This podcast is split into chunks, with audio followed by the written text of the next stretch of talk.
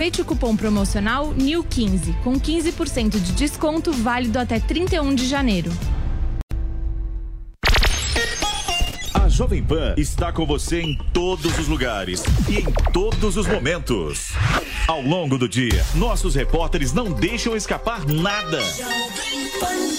O petróleo cru de origem venezuelana. Novo incêndio florestal fez com que milhares. Tudo passa pelo microfone da Pan. No começo da tarde, a equipe de esportes da Jovem Pan entra em campo com você. E o Palmeiras segue Amigos da Jovem Pan para analisar os lances polêmicos. Em casa, pela fase atual que E discutir à vontade. Mas é óbvio que o problema é bem maior do Os que isso. principais assuntos. A notícia de última hora. Passa pelo microfone da Jovem Pan.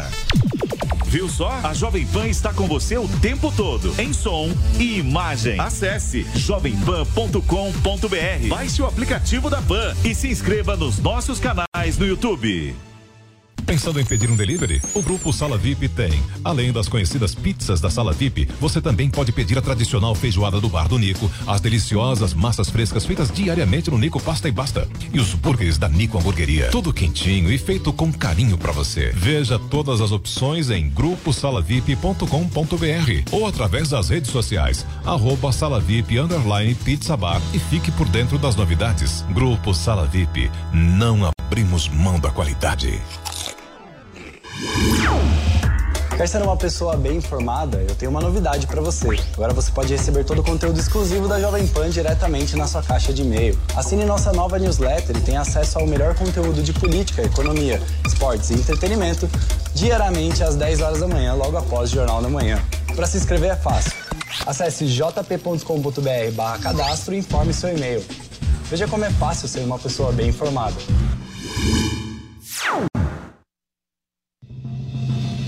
Emissoras brasileiras do Grupo Jovem Pan. Rádio Pan-Americana SA.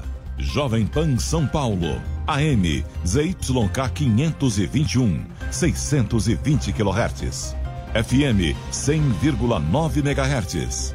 Jovem Pan News Brasília. ZYH 709, 750 kHz. Jovem Pan News São José do Rio Preto. ZYK 664, 900 kHz. E mais de 100 afiliadas em todo o Brasil.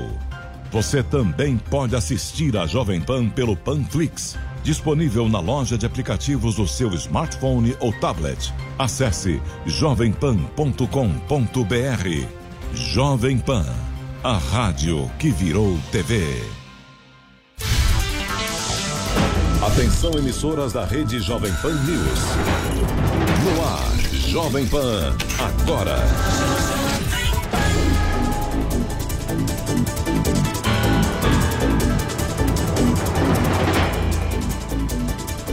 São quatro horas e dois minutos. Excelente tarde para você que acompanha o Jovem Pan agora. E chegou a sexta-feira, minha gente. Que maravilha, dia 8 de janeiro de 2021. Estamos ao vivo pelo Panflix, Twitter, Facebook e no site jp.com.br e também na rádio, no AM 620. Eu sou a Kalina Sabino e te apresento os destaques do dia. Vem comigo. Jovem Pan, agora.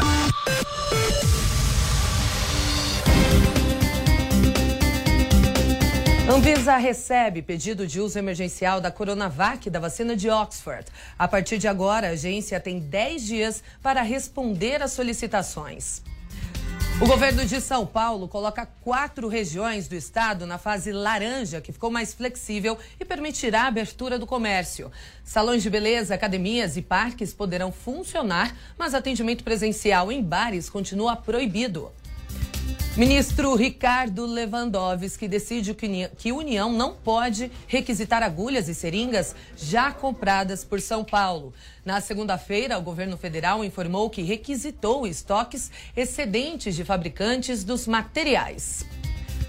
O Brasil fecha 2020 com um recorde de 180 mil armas registradas na Polícia Federal, alta de 91% em comparação com 2019 e reflete novas regras que facilitaram o acesso a armamentos. Presidente Donald Trump rompe tradição centenária e anuncia que não participará da posse de Joe Biden. Tradicionalmente, os presidentes que deixam o cargo participam da cerimônia de posse do sucessor. Ala do PSL anuncia apoio a Arthur Lira da disputa pela presidência da Câmara. Direto para Brasília com Levi Guimarães. O deputado Arthur Lira, do PP, candidato à presidência da Câmara, fez mais uma série de viagens pela região norte nesta quinta-feira, onde se reuniu com outros parlamentares e autoridades locais. Em Manaus, ele disse que, caso seja eleito, não vai ter preconceito em pautar nenhum tema, desde que a pauta esteja amadurecida na sociedade. Em uma crítica à atual presidente da Casa, Rodrigo Maia, o deputado disse que é preciso descentralizar as decisões da Câmara e que não se pode usar o cargo para travar uma determinada pauta. E quando eu digo que Brasília, quando não atrapalha o Brasil cresce, você não pode usar do cargo que você ocupa, seja de vice-presidente, seja de presidente, de secretário, de líder partidário, de líder de maioria e tal, para travar pautas que você não concorda pessoalmente. No dia em que o Brasil chegou à marca de 200 mil mortes pela Covid-19, Arthur Lira disse que o ano começa voltado ao início da vacinação. Para ele, isso deve acontecer logo. E ficou claro que será em janeiro e nós vamos apertar a partir de hoje para que essa data seja exposta nacionalmente. O importante é que os brasileiros saibam que vai começar o processo de vacinação para que todos tenham na sua expectativa de vida, que a sua vez vai chegar, lógico, começando por questão de logística, por aqueles que mais precisam. Lira mostrou otimismo em relação a 2021 na economia. Para ele, o mundo privado vai ter um ano espetacular e o elefante que estava deitado já se levantou. Ele mencionou a alta nas demandas por commodities no mundo. Para o deputado, a prioridade na pauta de votações deve ser a PEC emergencial. Então, as reformas serão necessárias, sim, e serão feitas e tratadas com a seriedade e imparcialidade no primeiro semestre de 21. Na minha opinião, se os deputados concordarem, com emergencial, administrativa e tributária na sequência, sem nenhum tipo de preconceito nem privilégio. Arthur Lira confirmou que o candidato a primeiro vice-presidente da Câmara na chapa dele será o deputado Marcelo Ramos, do PL do Amazonas, que também coloca como urgente a PEC emergencial. Eu sou um deputado moderado que tem um bom diálogo com todos os setores da Câmara e a minha contribuição certamente vai ser ajudar o Arthur nessa busca pela construção de convergências de maioria que nos permitam aprovar as reformas que o Brasil precisa em especial com a mais absoluta urgência a PEC emergencial. O bloco de Arthur Lira ganhou o apoio formal do PSL, que, por decisão dos líderes do partido na Câmara, tinha aderido ao grupo do deputado Baleia Rossi. Com a segunda maior bancada da casa, 32 dos 53 deputados da legenda assinaram o pedido de deserção. O PSL é um dos vários partidos que estão internamente rachados e devem ter uma divisão dos votos entre os dois principais candidatos. De Brasília, Levi Guimarães. E o candidato à presidência da Câmara, o deputado Arthur Lira, é alvo de ações penais no STF e de uma recente acusação enviada à vara de violência doméstica do Distrito Federal. A matéria vinculada no jornal Folha de São Paulo alega que a medida decorre de um documento apresentado pela sua ex-mulher, Juliene Cristine Santos Lins. A mulher anexou fotos das lesões ao processo e o caso foi parar no Supremo. Em 2015, Lira foi inocentado do caso após ela mudar a versão da história, assim como todas as testemunhas, e dizer que fez a denúncia por vingança. E além da saúde, a economia foi o setor mais prejudicado durante a pandemia. Um estudo revela que a quarentena piorou a situação dos trabalhadores informais. Daniel Lian traz os detalhes. O Brasil precisa de mecanismos para reduzir o trabalho informal, segundo especialistas ouvidos pela Jovem Pan. Em meio à pandemia, a economia subterrânea sofreu interrupção na alta que vinha desde 2015, registrando queda na participação do PIB, com 17,1% em 2020, apontando uma fatia de 1,2 trilhão de reais.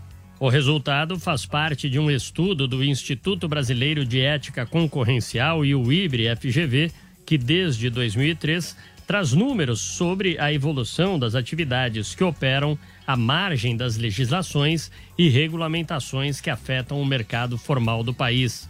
O indicador observado em 2019 foi de 17,3%. De acordo com Edson Vismona, presidente do Ético, os trabalhadores informais foram impactados de maneira mais severa na comparação com os formais. É como se fosse uma gangorra. Quando a economia vai bem, a informalidade cai, a economia subterrânea cai. Quando a economia vai mal, a, a economia subterrânea sobe.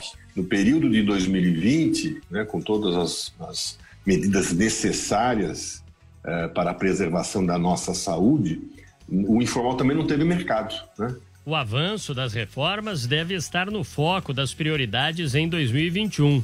Esta é a avaliação do economista da Fundação Getúlio Vargas, Paulo Peruchetti. Ele enumera alguns meios que contribuiriam para reduzir a informalidade no país. Uma simplificação, por exemplo, é, da, da, da, das normas trabalhistas, uma, uma, uma, simplificação do ambiente de negócios, isso tudo são, são são reformas que, que possam são reformas que vão estimular o crescimento econômico e estimulando o crescimento econômico isso tudo vai, vai é, auxiliar para a redução da informalidade. As restrições de circulação durante os meses mais críticos da pandemia tiraram as pessoas das ruas e isto acabou prejudicando sensivelmente ambulantes, motoristas de aplicativos e comerciantes informais. 4 horas e 11 minutos, uma decisão judicial mandou o governo paulista manter o passe livre para idosos de 60 a 64 anos no transporte público. Mas essa decisão não vale para todos os modais. Quem explica é a Nicole Fusco, diretamente de Santana, na zona norte de São Paulo. Oi, Nicole, boa tarde. Olá a todos. Essa decisão da Justiça de São Paulo que devolveu a gratuidade às pessoas que têm entre 60 e 64 anos de idade no transporte público vale apenas para metrô, CPTM e EMTU. Dessa forma, esse grupo de pessoas que quiser usar é, o transporte municipal, ou seja, os ônibus aqui da cidade de São Paulo, vão ter que pagar por isso. Nessa decisão que foi tomada ontem, o juiz Luiz Manuel Fonseca Pires afirmou que o decreto assinado pelo governador João Dória no ano passado não se sobrepõe à lei estadual que garante a gratuidade a esse grupo de pessoas. Essa decisão ela acatou uma ação que foi, que foi movida em conjunto pelo Sindicato dos Metalúrgicos de São Paulo e Mogi das Cruzes, pela Confederação Nacional dos Trabalhadores Metalúrgicos e também pelo Sindicato Nacional dos Aposentados. O fim da gratuidade foi uma ação conjunta também entre a Prefeitura de São Paulo e o governo paulista. Ela passaria a valer a partir do dia 1 de fevereiro de 2021. Lembrando que as pessoas que têm mais de 65 anos têm a gratuidade garantida por uma lei federal. A Procuradoria-Geral do Estado disse que vai recorrer dessa decisão que foi tomada ontem pela Justiça de São Paulo e que, como eu disse, garante que pessoas que têm entre 60 e 64 anos de idade possam usar o metrô, também a CPTM e EMTU de forma gratuita. Volto com vocês para os estúdios da Jovem Pan. Obrigada, Nicole. E uma pesquisa aponta o primeiro caso de reinfecção do coronavírus no Brasil com a mesma mutação encontrada na África do Sul. Quem traz os detalhes é o repórter Renato Barcelos, agora ao vivo com a gente. Oi, Renato, boa tarde. Boa tarde, Kalina. Como você já adiantou aqui para os nossos ouvintes, o governo da Bahia confirmou um caso de reinfecção do novo coronavírus com uma mutação equivalente à que foi encontrada na África do Sul, ainda mais contagiosa. A detecção foi feita pelo Instituto DOR de Ensino e Pesquisa, junto ao Hospital São Rafael, da capital da Bahia, Salvador. De acordo com a pesquisa, esse é o primeiro caso de reinfecção por conta dessa mutação no Brasil. A paciente é uma mulher de 45 anos, moradora de Salvador e sem registro de comorbidades, e ela está sendo acompanhada por essa equipe de pesquisadores. O primeiro episódio de Covid-19 na mulher aconteceu em maio de 2020 e a reinfecção agora perto dia 28, dia 26 de outubro, perdão. Segundo o Instituto DOR, na reinfecção ela teve efeitos mais severos, ou seja, sintomas mais fortes.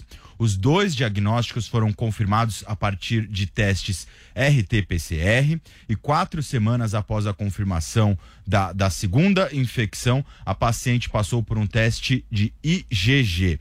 Essa mutação ela faz parte de um grupo de variantes da Covid-19 que foram associadas ao aumento da infecciosidade. De acordo ainda com os pesquisadores, essa mutação causa preocupação porque pode dificultar a ação de anticorpos do coronavírus. Só para contextualizar, Karina, o teste RT-PCR é, é aquele teste do nariz que são considerados referência porque detectam a infecção a partir de material coletado pela garganta e pelo nariz do paciente e eles identificam se há a contaminação no momento do exame. Já o teste IgG é um exame sorológico que comprova se há a presença de anticorpos gerados após a contaminação. Obrigada. Bom trabalho para você, Renato. Obrigado. A Fiocruz entregou à Anvisa o pedido de uso emergencial da vacina contra a Covid-19 desenvolvida pelo laboratório AstraZeneca e pela Universidade de Oxford. O pedido feito nesta sexta-feira é para 2 milhões de doses que devem ser importadas do laboratório Serum, sediado na Índia. Segundo a Anvisa, o prazo para análise do pedido de uso emergencial é de 10 dias. Já a avaliação do pedido de registro definitivo é feita em até 60 dias. Em dezembro, a Anvisa aprovou as regras para a autorização temporária de uso emergencial de vacinas contra a Covid-19. A concessão segue o modelo de autorizações emergenciais adotadas em outros países e vale apenas para o período de pandemia. São 4 horas e 16 minutos e uma pesquisa revela a migração de alunos de escolas particulares para públicas após aprovação de lei de cotas. Quem traz mais detalhes é a repórter Beatriz Manfredini. Desde a implementação da lei de cotas em 2012, o número de estudantes brasileiros que fizeram o ensino fundamental em escolas privadas e decidiram migrar para o ensino médio em escolas públicas mais do que dobrou. De acordo com uma pesquisa feita por brasileiros na Barcelona Graduate School of Economics, na Espanha, em 2013, 15% dos estudantes tomaram essa decisão, número que chegou a 34% em 2015. O objetivo desses alunos é conseguir os benefícios da lei, que reserva 50% das vagas em todos os cursos de universidades federais para alunos que fizeram os três últimos anos da escola no ensino público. A medida também estabelece subcotas, por critérios de raça e renda. A economista Úrsula Mello, responsável pelo estudo, afirma que o movimento não acontece entre os mais ricos, mas sim com estudantes pretos, pardos e indígenas e de menor nível socioeconômico. A pesquisa mostrou o contrário, né? Quem os alunos que migram, que fazem essa escolha, são os alunos mais de um perfil mais vulnerável dentro da escola privada. São famílias que que provavelmente faziam um esforço grande para manter seus filhos numa escola privada, né? Pensando que a escola privada é, poderia ampliar o acesso de, de, dessas, né, desses alunos futuramente no ensino público. Segundo a pesquisadora, não há aumento de movimento de alunos das escolas de mais alto nível socioeconômico do setor privado. Já a mudança entre os colégios particulares de menor nível econômico chega a 38%. Para Úrsula Mello, a lei acabou promovendo uma valorização da escola pública, mas outras atitudes podem ser tomadas para democratizar ainda mais o acesso ao ensino público superior. Há maior incentivo para que se estude na escola pública, há um incentivo para que o aluno da escola pública estude mais. Um outro ponto é se isso é o suficiente, né? Se reservar apenas é, as vagas para alunos do ensino médio é, é, o suficiente ou queremos, né, ou, ou, ainda há necessidade de democratizar mais o acesso às universidades, de estender, por exemplo, esse critério? É, uma coisa que se discute é a possibilidade de que a reserva de vagas seja não só para quem estudou o ensino, somente o ensino médio na escola pública, mas também o último ciclo do ensino fundamental. A economista destaca ainda que o estudo pode servir como ferramenta durante a revisão da lei de cotas, prevista para acontecer em 2022, dez anos depois de sua implementação no país. O Exame Nacional do Ensino Médio, o Enem, acontece em quatro datas e, por causa da pandemia, os alunos podem escolher entre prova presencial ou online. A reportagem é da Mônica Simões. Na ponta da caneta, os números preenchem o quadro, mesmo com a ausência de estudantes. O professor de matemática Diego Mantuanelli teve que se reinventar durante a pandemia, ainda mais com as aulas para alunos que devem fazer a prova do Enem. Exame Nacional do Ensino Médio. Um ano em que a gente precisou re, é, repensar o contato com o aluno, é, rever como que isso poderia ser feito. E foi um desafio, um desafio até nas nossas casas mesmo, para organizar a própria casa, para poder a casa virar uma sala de aula, né? uma, uma extensão da escola. Né? Ano desafiador também para quem aprende. A Camila tem 17 anos e quer prestar vestibular para psicologia. A rotina de estudo mudou muito no último ano. E mudar tudo de repente para dentro de casa, ter aulas através do computador, foi uma adaptação bem complicada, mas que ao longo do tempo me mostrou que tinha seus benefícios como por exemplo, eu ganhei mais tempo para me dedicar aos meus estudos, pois como eu estava dentro da minha própria casa e não tinha para onde ir, pra, não tinha como fazer algumas atividades extracurriculares por conta da pandemia, eu tive mais tempo para me dedicar e me concentrar na minha preparação para o vestibular. Ela conta que teve que criar estratégias para não prejudicar os estudos eu decidi fazer uma divisão semanal em que eu coloquei duas disciplinas por dia e nesses dias eu estudava basicamente depois da aula, a tarde toda e até uma parte da noite. E eu fazia, eu revisava os que os, o que os professores tinham dado naquela semana da, dessa, daquela disciplina e fazia vários exercícios que eles proporcionavam e nos entregavam é, sobre a matéria estudada. Hoje a sala está vazia, mas nos dias 17 e 24 de janeiro estará cheia de alunos para fazer a prova do Enem. Quem preferir pode optar pela versão online, que acontecerá nos dias 31 de janeiro e 7 de fevereiro. As duas versões vão reunir quase 6 milhões de inscritos. Fique atento à dica do professor para se sair bem na prova. Então, a dica que eu dou é leia a prova inteira, uh, faça um mapeamento das questões fáceis, médias e difíceis e garanta as questões fáceis e médias. E aí tente fazer as difíceis se você tiver tempo e já tiver lido a prova toda. O Enem é uma prova bem dinâmica e permite a disputa por vagas em universidades públicas pelo SISU, Sistema de Seleção Unificada. 4 horas e 22 minutos. O presidente eleito dos Estados Unidos, Joe Biden, faz neste momento um pronunciamento sobre as nomeações do governo. Durante a fala, ele prestou solidariedade pelas mortes na invasão ao Capitólio na quarta-feira. Biden ainda falou sobre os planos para a recuperação econômica do país e para a vacinação contra a Covid-19. O democrata nomeou Juan Gonzalez para o cargo de diretor sênior para o hemisfério ocidental do Conselho de Segurança Nacional. Na prática, o cargo é responsável por assuntos relativos à América Latina. Em outubro do ano passado, Gonzalez citou o Brasil ao fazer um comentário a respeito das mudanças climáticas. A fala, em tom crítico, pode indicar qual será a tônica que o futuro governo democrata adotará na relação com o governo do presidente Jair Bolsonaro. E o Jovem Pan agora faz um rápido intervalo. A gente volta já já. Continue aí. Jovem Pan, agora.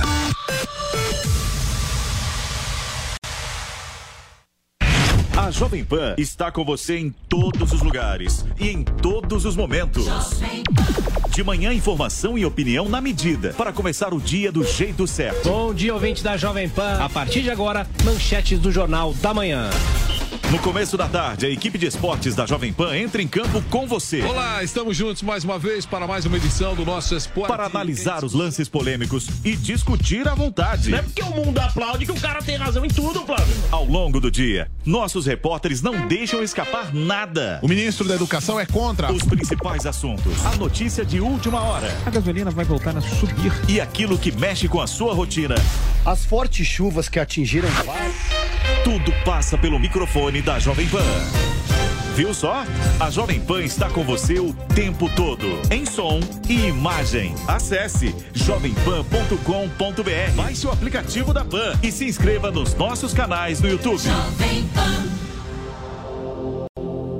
Você sabia que chegou mais uma novidade da Jovem Pan?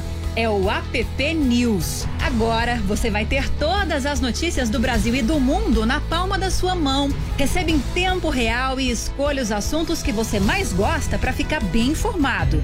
Tem política, esporte, ciência, tecnologia, tem entretenimento e muito mais. No App News você tem a leitura resumida e se concentra apenas no que importa: a notícia. Então abra já sua loja de aplicativos e digite App News Jovem Pan. E tem mais, viu? É de graça. No Esporte em Discussão, você encontra o melhor time de comentaristas esportivos do rádio e da internet. 90 minutos de muita discussão, informação e muito bom humor sobre os principais assuntos do mundo do futebol. Olá, seguimos com o nosso esporte em discussão para você. Já no intervalo aqui a gente já chegou a um acordo, todos acordaram que não há não há como já houve uma convergência ao contrário. De segunda a sexta, na nossa página do Facebook, no AM 620 e no canal do YouTube Jovem Pan Esportes. Não esqueça de se inscrever.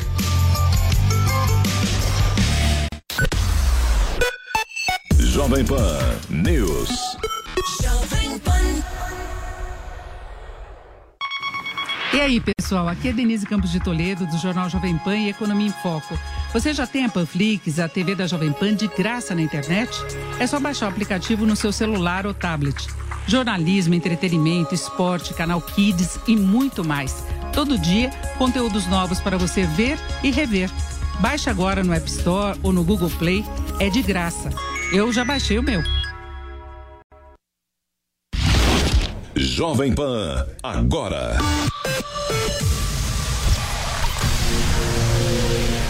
Quatro horas e 26 minutos, estamos de volta ao vivo com Jovem Pan agora. O ministro Ricardo Lewandowski, do Supremo Tribunal Federal, decidiu que o governo federal não pode requisitar insumos para vacinação, especialmente agulhas e seringas já comprados pelo governo do estado de São Paulo. Mais detalhes com o repórter Antônio Maldonado, direto de Brasília. Oi, Antônio, boa tarde para você. Olá, boa tarde. Boa tarde a todo mundo que está acompanhando aqui a Jovem Pan.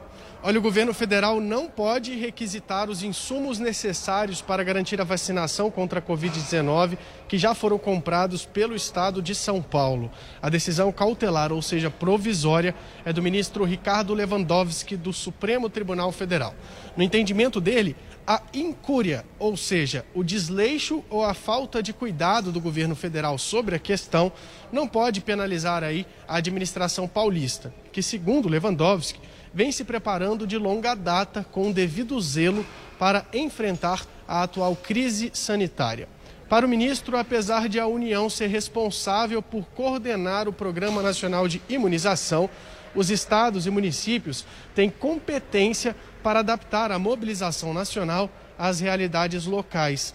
A decisão foi tomada após o governo fazer uso da chamada requisição administrativa, um mecanismo previsto na Constituição por meio do qual o poder público pode usar temporariamente bens privados no caso de iminente perigo público.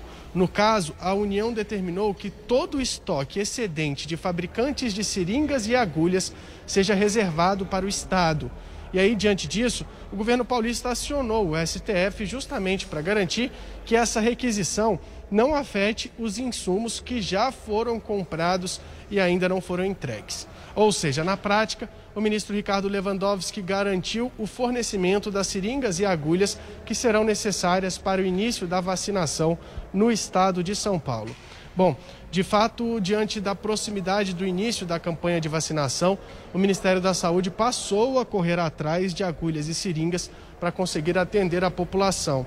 Especialistas dizem, no entanto, que o, que o governo não precisaria utilizar a requisição administrativa se tivesse se planejado com antecedência e comprado os insumos em meados ali do ano passado, quando já se sabia que eles seriam necessários. De qualquer forma, tanto o presidente Jair Bolsonaro quanto o ministro da Saúde, Eduardo Pazuello, garantem que a falta de agulhas e seringas não será um entrave para o início da vacinação aqui no Brasil. Obrigada, Maldonado. E a gente continua falando sobre essa decisão do ministro Ricardo Lewandowski. Eu converso agora com a Cássio Miranda da Silva, advogado especialista em direito penal e constitucional. Oi, doutor. Boa tarde. Obrigada por nos atender. Boa tarde, é sempre um prazer falar com você e com os nossos queridos ouvintes e telespectadores da Jovem Pan. Prazer é nosso, doutor.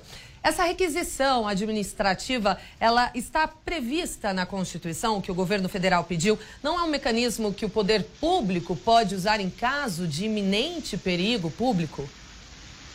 Sim, existem algumas medidas excepcionais consagradas pela Constituição Federal entre elas a requisição administrativa.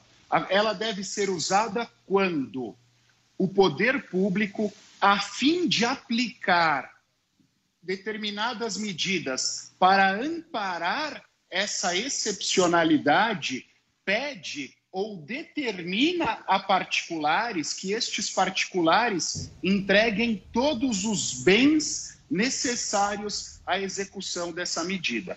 Ou seja, nós temos todos os requisitos preenchidos: a excepcionalidade por conta da Covid-19 e a necessária utilização pelo poder público federal. Qual é o, equívoco que levou o Supremo Tribunal Federal a tomar essa decisão? A requisição se deu por parte de um ente público em relação a outro ente público, o que não é permitido pela Constituição. Repito, a Constituição só permite a requisição quando ela se dá por um ente público pedindo a um particular.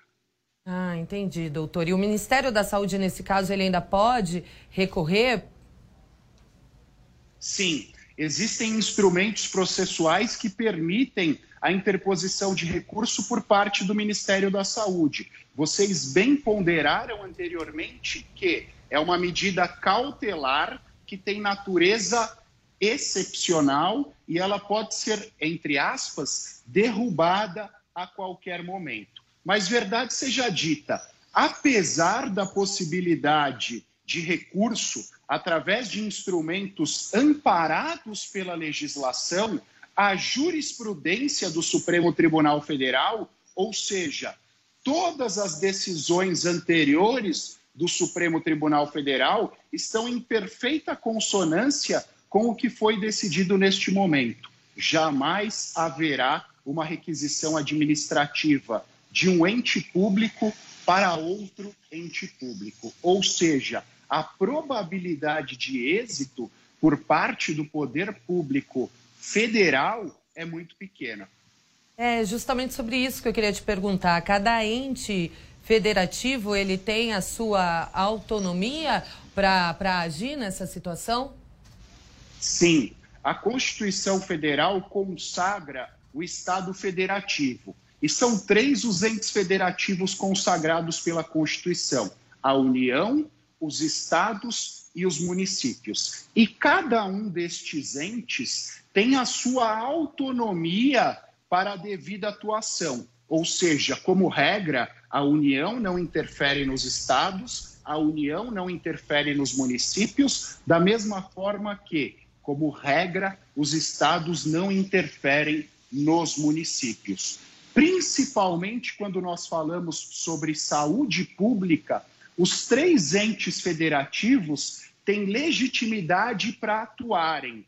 Ou seja, já que há autonomia e já que há legitimidade dos três, não haverá interferência de um em relação ao outro. O que nós podemos admitir é a complementação nestas, nestas atuações, ou seja, a União faz o trabalho mais geral e os estados e os municípios fazem os trabalhos mais específicos. Como o ministro Ricardo Lewandowski bem ponderou, houve, no entendimento dele, uma certa, é, é uma certa é, não autuação, uma certa omissão por parte da União quanto à aquisição desses insumos. E, diante dessa omissão, nós não podemos penalizar um Estado que, desde meados do ano passado, já vem fazendo a aquisição destes insumos. A partir do quê? A partir dos dois critérios que nós mencionamos. Cada qual tem a sua competência e a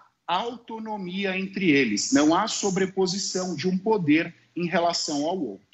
É, inclusive Lewandowski, como o senhor bem ponderou, disse que houve lentidão por parte do governo federal para agir nesse caso aí da saúde pública e justamente por isso não deveria penalizar o estado de São Paulo. Agora, doutor, mudando um pouquinho de assunto, Parte da população, a gente tem observado, tem questionado algumas decisões do Supremo. A última polêmica, né, foi em relação à possibilidade de reeleição dos presidentes da Câmara e do Senado. A votação foi acirrada, seis votos contra e cinco a favor. Mas a questão que foi levantada é a tal que a tal decisão ia contra ao que está previsto na Constituição. Como que o senhor enxerga essas ações recentes? Como regra, quando nós falamos sobre autonomia dos três poderes, não mais dos entes federativos, mas agora dos três poderes, do poder executivo, do poder legislativo e do poder judiciário, significa que cada qual tem as suas competências constitucionais e cada qual atua de acordo com essas competências, não podendo haver ingerência ou, mais uma vez, sobreposição de um poder em relação ao outro. Mas, quando nós olhamos para as competências de cada um destes poderes, nós percebemos que a função constitucional do Supremo Tribunal Federal é a de guardião da Constituição Federal, ou seja, é um instituto, é um nome em inglês chamado Check and Balances o poder constitucional, o, poder, o Supremo Tribunal Federal, pode regrar e determinar a inobservância da Constituição Federal por parte dos dois poderes. E quando há a preservação da Constituição Federal por parte do Supremo Tribunal Federal, mesmo que este descumprimento da Constituição tenha sido perpetrado pelo Poder Executivo ou pelo Poder Legislativo, não há uma quebra desta autonomia, mas há o exercício do poder constitucional determinado ao Supremo. É óbvio, nós vivemos um momento em que há uma grande polarização ideológica. Nós temos pessoas que defendem determinado extremo e pessoas que defendem um outro extremo.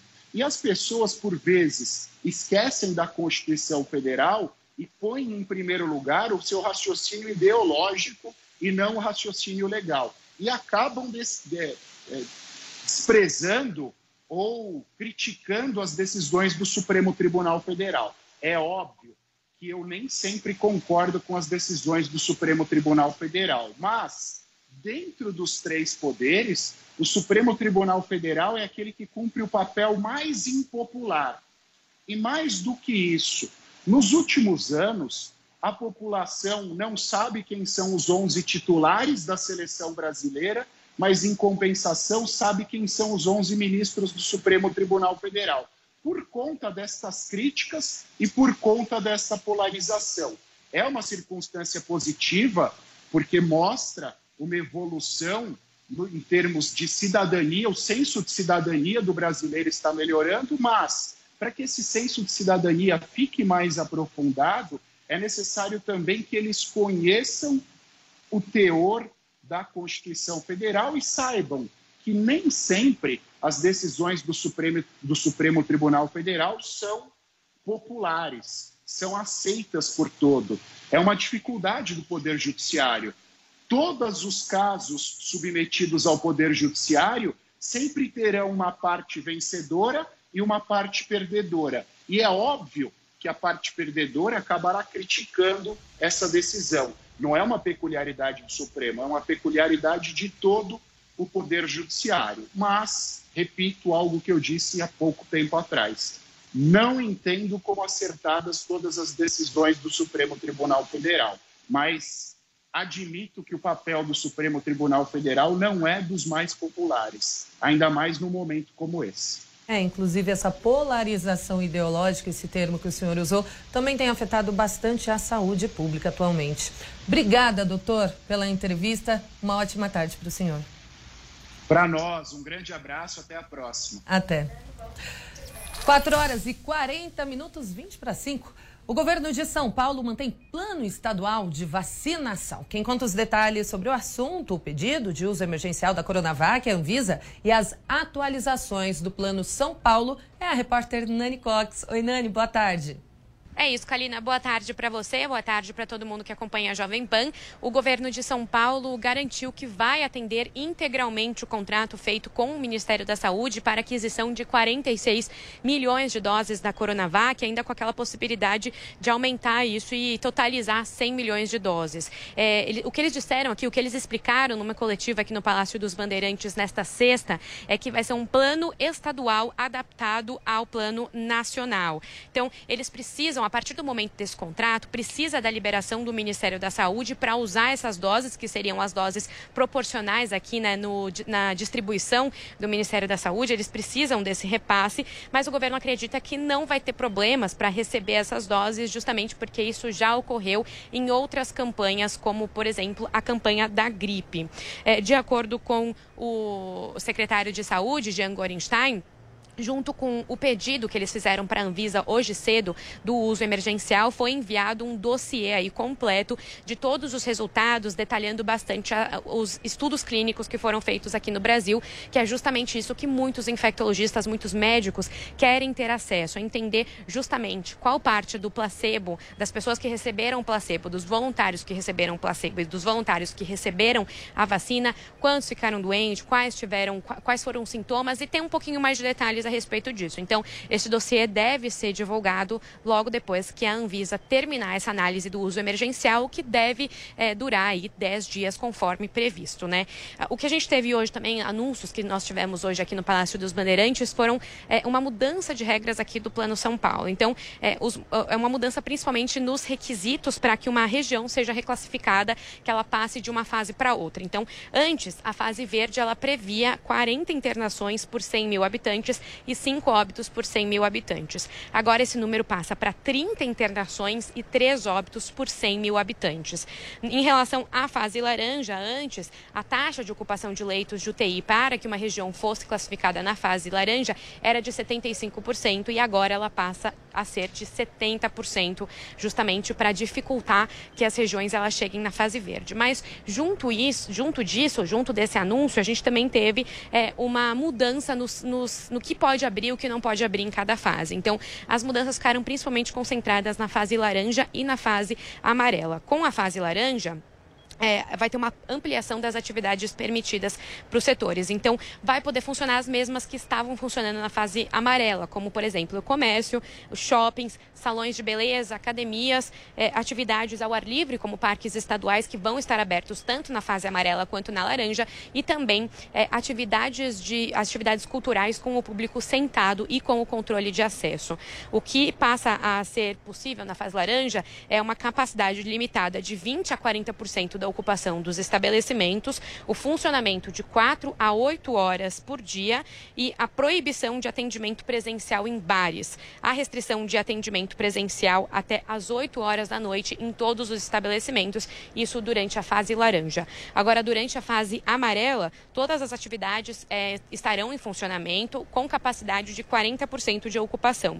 Funcionamento de no máximo 10 horas diárias, parques abertos, como eu disse, a restrição do atendimento atendimento presencial em bares será até 8 horas da noite e no restante, nos demais estabelecimentos, podem funcionar até 10 horas da noite. É, a fase verde, né, conforme dito aqui pelo governo, foi entendida de forma errada pela população. Eles disseram que a população encarou o sinal como sinal verde mesmo, como se eles pudessem é, acelerar e isso acabou gerando mais aglomerações, festas clandestinas, é uma presença muito grande no lazer noturno que tem sido colocado pelo governo como um dos maiores, é, uma das maiores partes em que a transmissibilidade acaba sendo maior. Essas regiões também continuam tendo que passar 28 dias consecutivos em uma fase para é, serem reclassificadas para uma fase acima. Então, essa, essa regra continua. De acordo com a secretária de Desenvolvimento Econômico, Patrícia Ellen, foi um voto de confiança na população de que a população vai fazer, vai seguir essas regras da forma certa e vai manter é, os protocolos de distanciamento. Ela disse também que é uma grande responsabilidade então, pediu que todos continuem seguindo esse protocolo de distanciamento e sigam as regras e respeitem essas regras.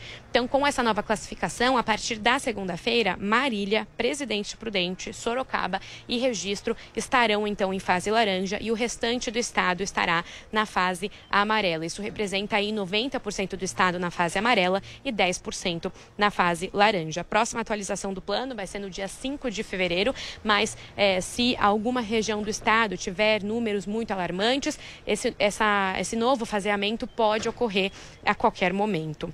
Então, é, a gente também teve um aumento aqui dos números, né, dos indicadores da pandemia. Os, o, teve um aumento de 30% na média diária de novos casos. A gente também teve um aumento de 8,2% nas internações e um aumento de 34% no número de óbitos. Esse número pode ser diferente, inclusive, porque deve ter é, represamento de dados por causa desses, do feriado, né, das festas de fim de ano. No total, o estado tem, 100, tem 1 milhão 528.952 casos e um pouquinho mais de 48 mil óbitos. Então, o estado se aproxima aí da marca de 50 mil óbitos pela Covid. A ocupação de leitos de UTI no estado está em 63,3% e na Grande São Paulo em 65,5%. De acordo com o secretário de Saúde, Jean Gorenstein, todas essas mudanças são uma garantia que é, são a garantia que o governo tem de não promover um aumento muito abrupto das internações e da necessidade necessidade do sistema de saúde, então sobrecarregando o sistema de saúde. Então, é, é uma forma de tentar preservar ao máximo para que uh, os, os, pacientes que chegam, os pacientes que realmente uh, vão acabar necessitando, eles sejam absorvidos de melhor forma pelo sistema de saúde. O, o, o coordenador executivo do Centro de Contingência da Covid aqui do Estado, João Gabardo, ele disse que esses aumentos eh, são vistos com muita preocupação pela equipe médica e pelo Centro de Contingência. Ele disse que aprenderam que, que o que foi é, que serviu de lição aí nesses últimos meses é que os ambientes controlados não são o problema. Justamente o que é o problema é o lazer noturno que aumenta a transmissibilidade e justamente é nesse ponto que essas mudanças, é, que, o, que o, o centro é, visa essas mudanças, né? Justamente então nesse ponto do lazer noturno que eles querem atuar e que eles querem evitar com todas essas mudanças que foram anunciadas nesta sexta-feira. Então, por enquanto são essas as informações, Kalina. A qualquer momento a gente volta aqui na programação. Uma boa tarde para você e boa tarde para todo mundo que acompanha a Jovem Pan. Obrigadão, Nani. Então, de São Paulo para o Rio de Janeiro, o prefeito Eduardo Paes diz que a cidade do Rio está se planejando para começar até o fim do mês a vacinação contra a Covid-19. Segundo ele, a previsão é que a vacinação no Rio comece no mesmo dia que aqui em São Paulo, onde o início está previsto para 25 de janeiro. A cidade tem compromisso para a aquisição da vacina produzida pelo Instituto Butantan. De acordo com o secretário de Saúde, a previsão é que o Rio de Janeiro tenha 450 pontos de vacinação. 4 horas e 48 minutos. Religiosos da Indonésia aprovam vacina Coronavac para uso da população islâmica. A informação é da Beatriz Manfredini. Lideranças religiosas da Indonésia classificaram a Coronavac como halal, ou seja, permitida pela lei do Islã.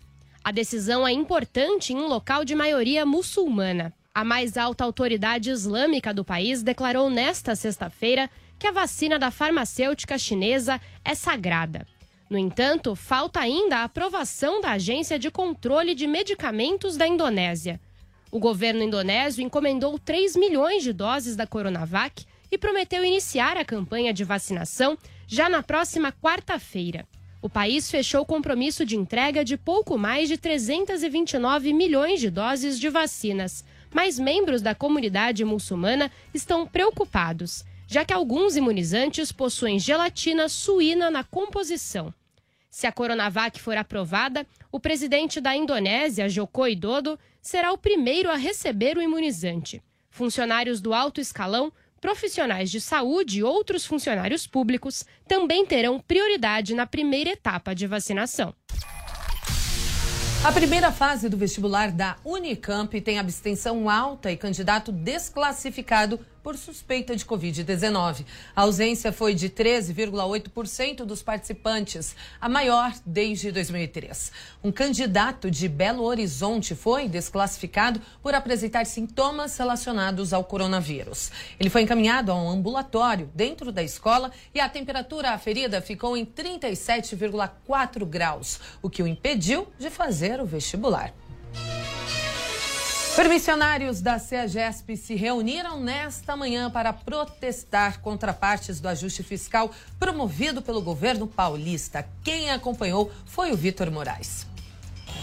A manifestação começou por volta das 6 horas da manhã em frente ao portão 3 do CEAGESP, zona oeste da capital paulista. Apesar do governador João Dória ter recuado sobre o aumento, né, a suspendido o aumento do ICMS para alimentos, centenas de produtores rurais de agricultores estão aqui em frente protestando para evitar que isso aconteça. Para falar mais sobre esse assunto, a gente conversa agora com o diretor do Sindicato dos Permissionários e Centrais de Abastecimento de Alimentos no estado de São Paulo, Cláudio Furquim. Cláudio, muito bom dia, obrigado por atender a Jovem Pan.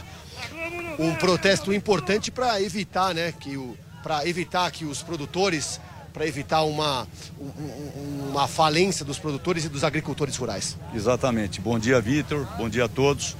É, a razão dessa manifestação é nós sensibilizarmos o governador de São Paulo para que se revogue definitivamente a cobrança do ICMS sobre os alimentos, sobre o hortifruti granjeiro. Ele publicou uma nota dizendo que tinha suspenso, só que até o momento não saiu no Diário Oficial do Estado, nem tampouco o detalhamento de como se dará. Então, apenas a suspensão não é suficiente. É necessário a revogação definitiva, porque o ICMS sobre o alimento, ele prejudica a produção agrícola, prejudica os agricultores e onera a, a, a população. Aumenta a caristia, provoca a inflação. E a própria OCDE, Organização para a Cooperação e Desenvolvimento Econômico, ela recomendou aos, aos governos nacionais para que não se promova aumento da carga tributária exatamente por conta do enfraquecimento da, da, da economia. Então nós fazemos um apelo ao governador para que ele seja sensibilizado para que se definitivamente revogue esse decreto. Agora, Cláudio, o aumento do preço seria é, hortifruti, então frutas, verduras, legumes, mas também carne, leite, diversos alimentos, né? É, alimentos de modo geral, por isso que acaba uh, nos deixando bastante confuso esse decreto, porque ele é bastante amplo, ou seja, é alimentos de modo geral, ou seja, leite, derivados, conforme você citou, carnes, hortifruti granjeiro, pescado, flores, quer dizer, nesse momento que nós vivemos uma crise econômica muito grande por conta da, da, da pandemia, que ele deve fazer o ajuste fiscal, o ajuste fiscal que o governo do estado necessita fazer, ele faça pelo lado da despesa, pela contenção da despesa e não aumento da carga tributária. E nesse sentido é que nós pedimos ao governador que tenha a sensibilidade necessária e revogue definitivamente esse decreto. Muito obrigado, Cláudio Furquim, diretor do Sindicato dos Permissionários e Centrais de Abastecimento de Alimentos no estado de São Paulo. O impacto ele continua é, nos preços de energia elétrica, leite pasteurizado e também hortifrutis, é, hortifruti granjeiros. Hoje está tendo esse protesto em frente ao CEAGESP, mas também em outras cidades do estado de São Paulo. Valeu, Vitor. E pedidos de seguro-desemprego sobem 1,9% a 6 milhões e 800 mil em 2020, o ano marcado pela pandemia da Covid-19. Os trabalhadores com 30 a 39 anos e os dos setores de serviço, comércio e indústria foram os que mais solicitaram benefício no ano passado. Os dados foram divulgados nesta quinta-feira pelo Ministério da Economia, que apontou ainda que a maior incidência foi entre abril e junho. O governo acredita o resultado ao programa que permitiu redução de jornada e salário ou suspensão de contratos, que atingiu quase 10 milhões de profissionais. 4 horas e 54 minutos. O Jovem Pan agora faz um rápido intervalinho. A gente volta já já. Continue aí. Jovem Pan, agora. E aí, pessoal, aqui é o Daniel Zuckerman do Pânico. Você já tem o Panflix, a TV da Jovem Pan de graça na internet. É só baixar o aplicativo no seu celular ou tablet. Jornalismo, entretenimento, esporte, canal Kids e muito mais. Todo dia conteúdos novos para você ver e rever. Baixe agora na App Store ou no Google Play, que é de graça. Eu já baixei o meu. Nesta segunda, nove e meia da noite. Reveja na íntegra a entrevista do maior sucesso do programa Direto ao Ponto, com o vice-presidente da República, Hamilton Mourão.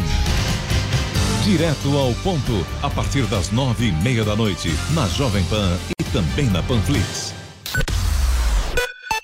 Jovem Pan News.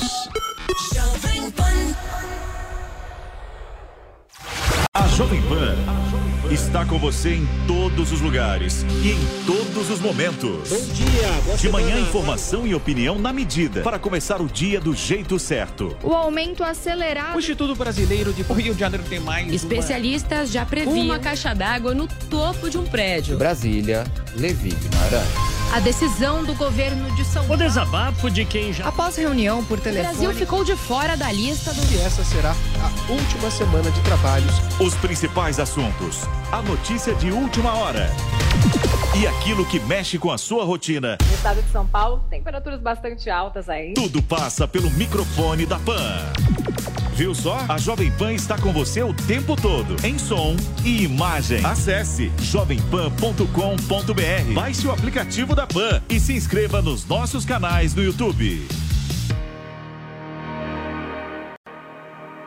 A notícia que você quer saber. Nós estamos fazendo política de maneira diferente. Da forma que vinha sendo feita, não podia dar certo. A notícia que você precisa saber. Tem que dar um freio de arrumação agora. Até os militares vão entrar com a sua cota de sacrifício. 24 horas com você, no seu rádio e na internet. Jovem Pan. Jovem Pan News.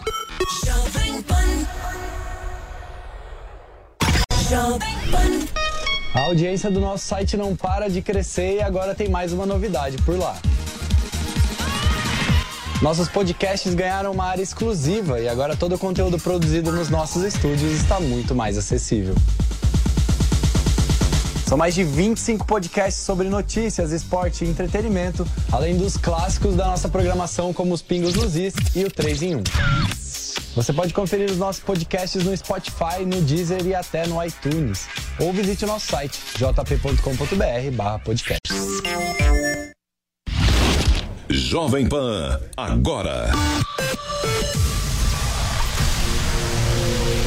Quase 5 horas da tarde, são 4 e 58 e a gente volta ao vivo com o Jovem Pan agora. O número de mortos infectados pela Covid-19 dispara a cada dia. Só que, mesmo assim, a população continua a desrespeitar as regras sanitárias. E quem conta é a Mônica Simões. Milhares de mortos infectados pela Covid-19. Muitos hospitais com lotação máxima dos leitos de UTI. Por causa do desrespeito de muitos, o vírus continua se propagando à velocidade da luz. E para piorar a situação, ainda existem pessoas que têm poder de transmissão ainda mais potente, como explica o médico infectologista Renato Kifuri. Isso tem a ver com a carga viral que ele é infectado, com a reprodução do vírus no seu organismo e com a sua própria imunidade. Cerca de 20% das pessoas são responsáveis por 80% da transmissão dos casos. São aqueles chamados supertransmissores, que por algumas questões, principalmente voltadas à sua carga viral, à expressão que o vírus tem nas suas vias respiratórias, conseguem difundir, transmitir muito mais o vírus do que a maioria das pessoas. A Giovana perdeu uma tia para a Covid-19 e a mãe também foi infectada. Ela relata os momentos de tensão que vive até hoje. E dois meses depois de perder a irmã, né, minha tia, a minha mãe se infectou também. E a minha mãe precisou ficar internada, ela foi para UTI. E numa hora dessas é muito difícil você manter a cabeça fria ou um pensamento positivo, até por conta da experiência próxima, né, que a gente teve da minha tia. E você fica com medo não só pelo período de internação da pessoa, como também pelo pós. Porque mesmo que ela tenha tido alta, ela ainda depende de oxigênio, ela ainda depende de fisioterapia, a gente fica com medo de alguma sequela, de alguma embolia, alguma trombose, coisa do tipo. O vírus circula pelo ar, por isso é tão importante o uso de máscaras. Mas parece que muita gente esqueceu das medidas de segurança e continua a ignorar as regras sanitárias. Resultado: 200 mil mortes, o segundo maior índice do mundo.